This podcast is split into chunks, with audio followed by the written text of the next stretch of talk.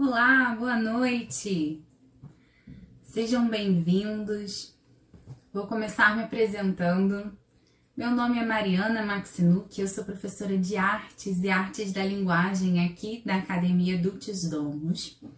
E essa é a nossa terceira live de estudos que aborda o tema da narração. Estamos estudando o livro Know and Tell, Saber e Dizer, a arte da narração, de uma autora muito querida aqui para nós, a Karen Glass.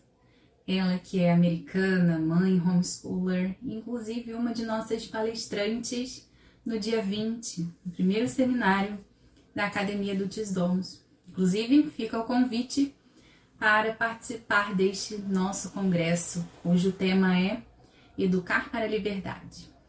Bem, vamos falar agora sobre o terceiro capítulo, os princípios da narração. Mas eu não poderia começar sem antes fazer uma narração do que vimos anteriormente. Bom, vamos começar a revisão então. O que é narração? A narração é um método utilizado em nossas aulas, na parte de leitura, em que o aluno reconta com suas próprias palavras aquilo que ele acabou de ouvir ou ler. O método da narração é um método utilizado desde a antiguidade e foi utilizado mais recentemente como método de ensino pela educadora Charlotte Mason. Em termos práticos, após a leitura, o aluno é convidado a responder a seguinte questão: O que você lembra do que você acabou de ouvir? Então, é, ele reconta com suas próprias palavras sobre aquele conteúdo.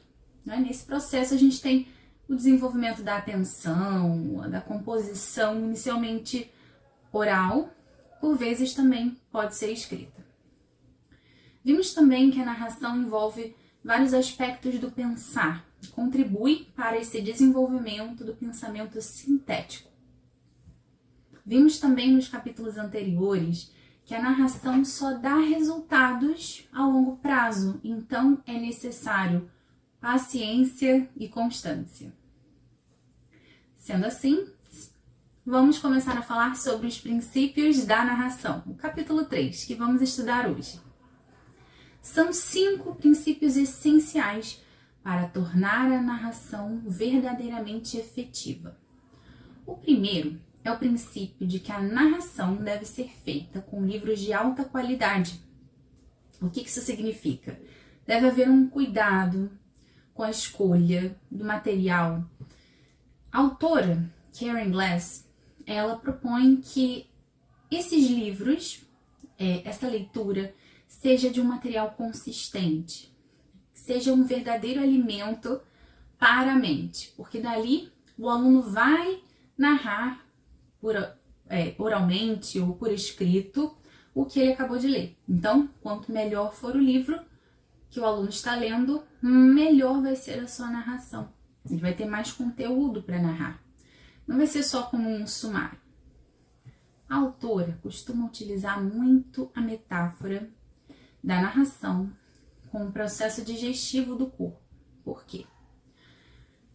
O processo da narração atua como assimilação do material que foi lido e se esse material já vem digerido, mastigadinho, já entrega conteúdo todo pronto para a criança, ela não vai ter muito trabalho a fazer e provavelmente não vai se interessar muito.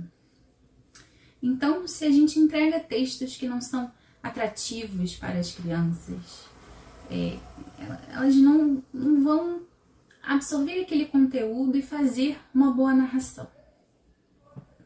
A autora também considera que a maioria dos livros didáticos eles são pobres nutritivamente, falando ainda em relação a essa metáfora da digestão, porque são livros que não aguçam a criatividade, a atenção, a imaginação da criança.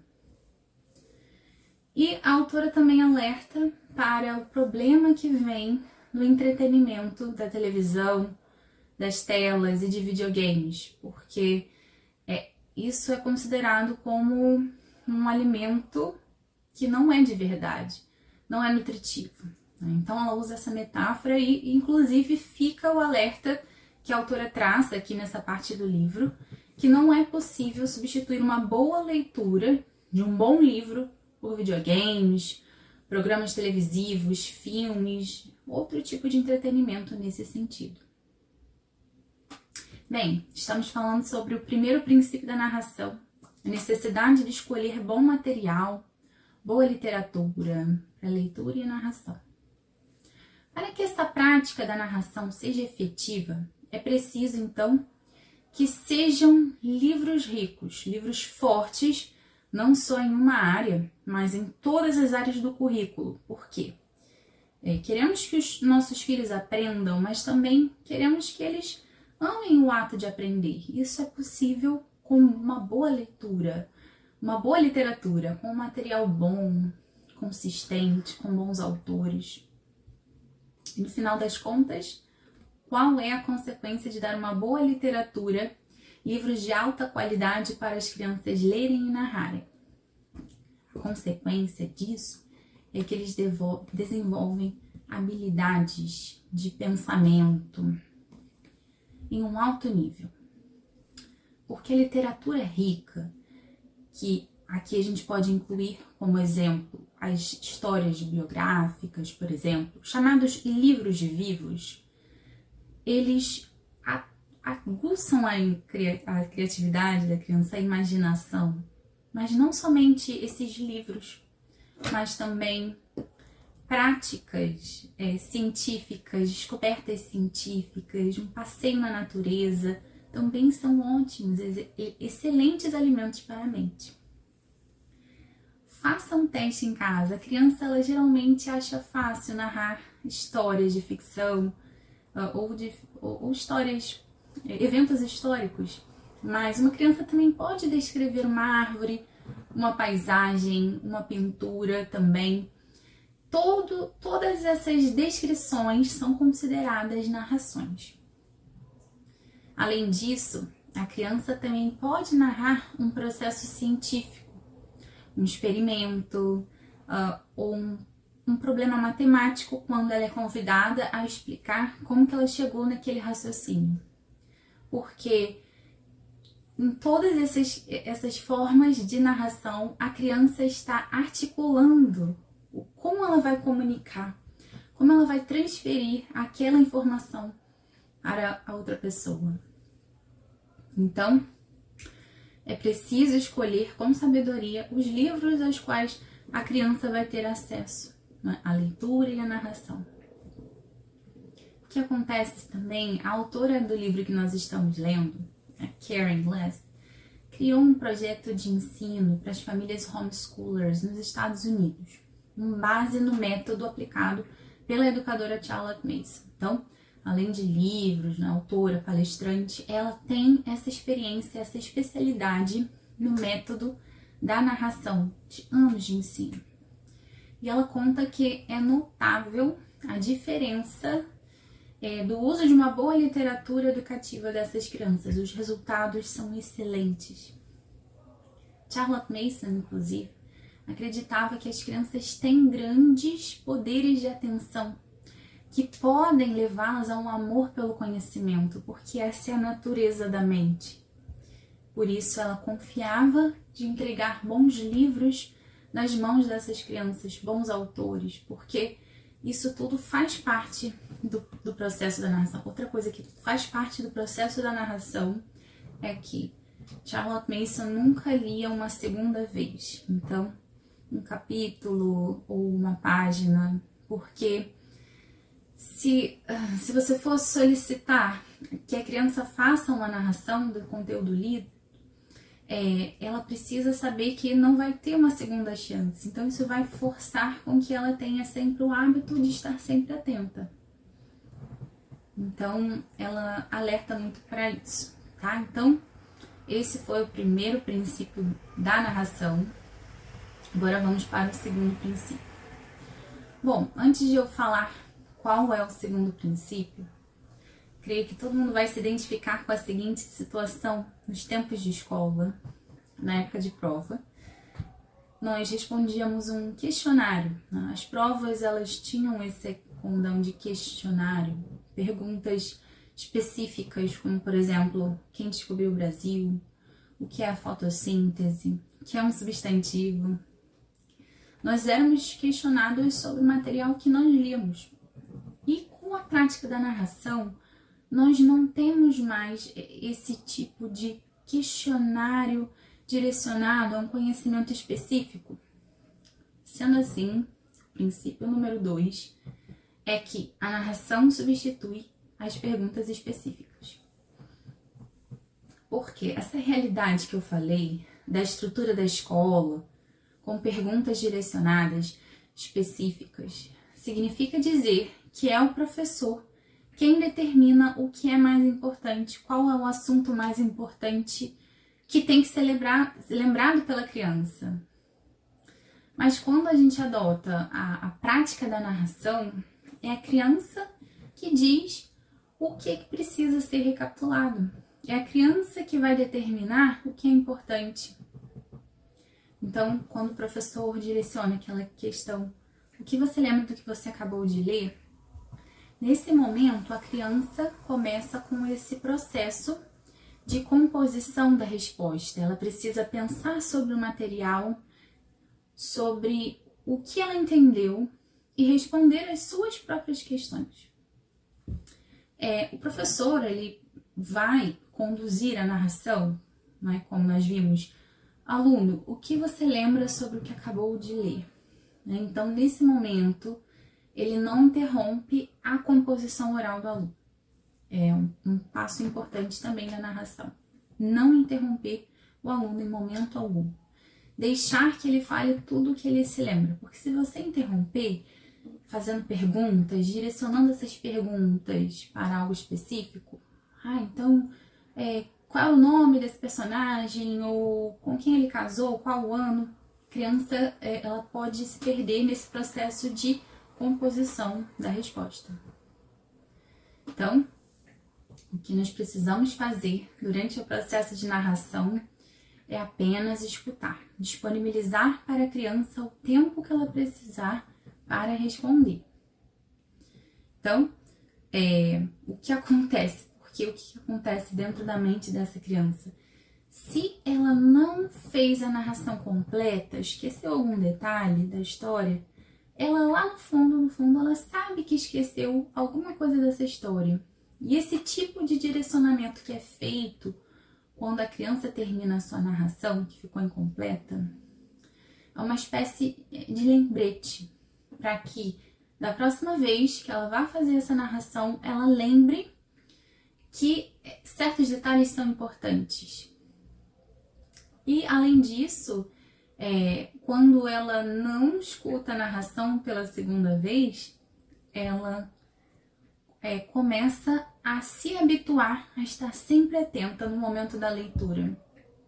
Porque ela vai empregar uma maior atenção porque ela sabe que não vai ter uma segunda chance, ela sabe que não vai ter repetição.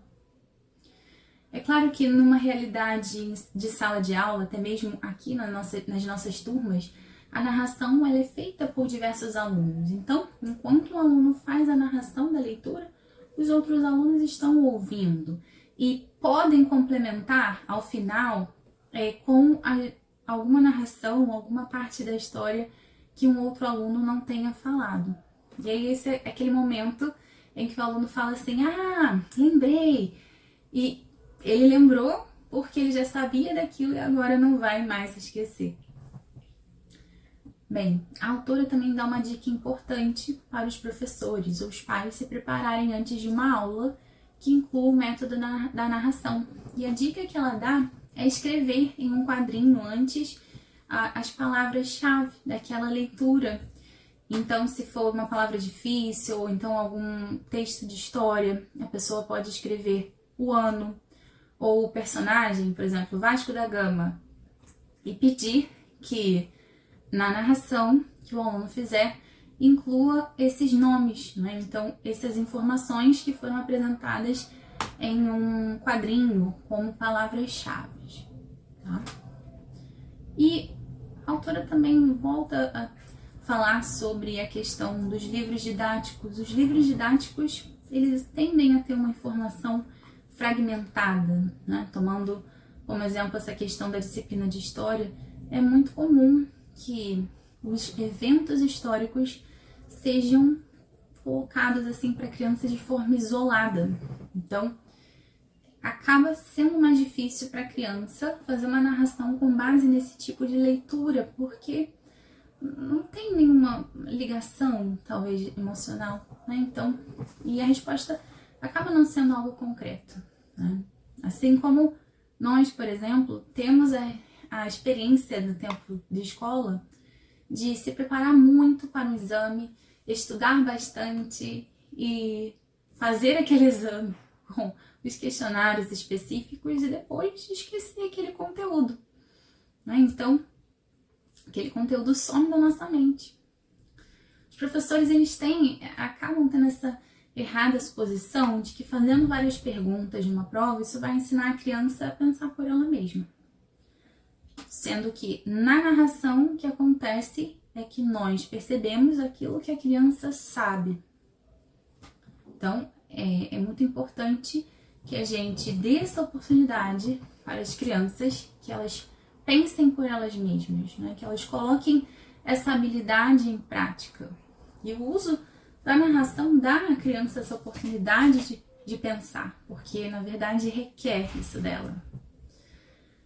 Bem, a estrutura que a criança formula para responder ao professor que pergunta o que você lembra sobre o que acabou de ler é, acaba fazendo com que ela ordene na mente. Né? Todo esse processo é, equivale então a ordenar a resposta em sua mente e dizer aquilo que é realmente significante, filtrar aquilo que não é tão significante. Né? Então, tudo isso permite que a criança questione ela mesma. O que é necessário dizer naquela narração, e isso acaba fazendo com que ela compreenda o real, que a gente compreenda o real conhecimento da criança sobre aquele conteúdo. Bom, antes de irmos para o terceiro princípio da narração, não sei se vocês lembram, ou se já estavam presentes no começo da live, eu comecei a, a live de hoje fazendo uma narração do conteúdo estudado anteriormente. Então, Fiz uma breve revisão, porque os pais que nos acompanham desde o início poderão conectar conteúdo é, anterior com o conteúdo de hoje, e além do mais, as pessoas que estão assistindo pela primeira vez né, podem é, se situar sobre o que estamos falando. Nós fazemos o mesmo em sala de aula. A criança não apenas vai usar o método da narração no seu dia a dia, mas ela também vai fazer uma narração do que foi visto anteriormente. E isso vai acontecer de diversas formas, como por exemplo, na semana seguinte, a criança vai fazer uma narração do que leu na semana anterior ou no capítulo anterior. E, e periodicamente, além disso, a criança também passa por exames. Proposta da autora é que a cada 12 semanas, cada trimestre, a criança seja é, examinada e é, direcionada, são direcionadas essas perguntas da narração. Né? Então, a, a, narração vai ser feita com base no, na leitura que ela fez, nos livros que ela leu, tá? E mais interessante nesse aspecto né, do exame que nós aplicamos também aqui na nossa escola é que as crianças elas podem, a gente pode examinar nós, professores, podemos examinar exatamente o que ela sabe e não é, pegadinhas, né? Eu quero ver o que a criança não sabe para, é, enfim, para dar uma nota menor, como por exemplo questões de marca X ou verdadeiro ou falso, né? que nós já estávamos bem habituados na realidade escolar. Não, o contrário disso vai acontecer. Queremos investigar o que a criança sabe sobre aquele assunto, no máximo de detalhes possível. Então, a, a, quando a narração já é uma prática consistente e constante, a criança ela já sabe que vai ser convidada a fazer a narração no dia do exame. Então, ela já, ela já está acostumada com essa prática. Ela vai narrar o mesmo conteúdo que ela narrou semanas anteriormente. E no caso das crianças que não são alfabetizadas ainda, ou ainda estão em fase de alfabetização, elas fazem então a narração oral, enquanto que as crianças que é, já é, podem escrever são convidadas então também a fazer uma resposta escrita. Tá? Bom, estamos caminhando para o último princípio da narração. E antes de seguirmos, gostaria de incentivá-los a enviar suas dúvidas, fazer anotações, tá? Bom, então vamos para o princípio, o último princípio da narração, que consiste em assegurar que a narração seja o trabalho original da criança. Porque a criança vai fazer, vai dar uma resposta. Então, para dar aquela resposta, ela vai fazer uma composição daquela resposta. Então, é preciso que o fruto daquela resposta seja a real compreensão da criança daquele conteúdo. Porque a, a, autora até faz uma, uma metáfora muito interessante. Ela utiliza a metáfora seguinte: imagine que o seu filho, que tem 5 anos, queira desenhar um carro. Então, ele vai desenhar o carro com a mãozinha dele. E você, que é adulto, pega, segura a mãozinha e vai direcionando o desenho do carro. A criança, nessa situação, fica sem saber se ela pode realmente desenhar um carro. E o adulto também fica sem saber se ela pode realmente desenhar o carro, porque é, ele direcionou aquele desenho. Então, é, essa comparação pode ser utilizada como método da narração. É preciso que a criança ela faça a narração por ela mesma. A gente não pode deixar de perder a oportunidade é, que a criança se expresse por ela mesma. Então, isso é o que a gente chama de narração espontânea, que é o último princípio da narração, tá? Então, esse último princípio da narração é essencial para manter a essência do método. Né? No começo, as narrações podem parecer simples, é possível que a gente tenha uma expectativa de que a criança, especialmente as menores, se expressem mais, mas a gente precisa deixá-las conduzir suas próprias narrações. Da mesma forma que nós adultos permitimos que ela desenhe o carro por ela mesma. Então, é, como estamos, chegamos ao fim desses últimos princípios da narração, vamos recapitular, né, para não esquecermos os princípios que nós vimos hoje. Princípio número um: a narração deve ser feita de um material de alta qualidade, vocabulário rico, bons autores, excelente conteúdo. Princípio número dois: a narração é mais efetiva se o material é lido atentamente e somente uma vez, sem repetir. Terceiro lugar, a narração não deve ser interrompida de forma alguma enquanto a criança está narrando. Não deve ser corrigida em momento algum ou, ou complementada pelo professor até que ela tenha finalizado. Número 4. A narração deve ser solicitada regularmente, depois de um tempo para verificar conhecimento. E por último, em último lugar, a narração deve ser feita pela criança, somente pela criança, sem a condução do adulto. Bem, coloco-me à disposição para qualquer dúvida também e fica o convite para acompanhar os outros capítulos é, desse nosso estudo do livro de Karen Glass, Saber e Dizer a Arte da Narração. Obrigada pela presença de todos e até a próxima.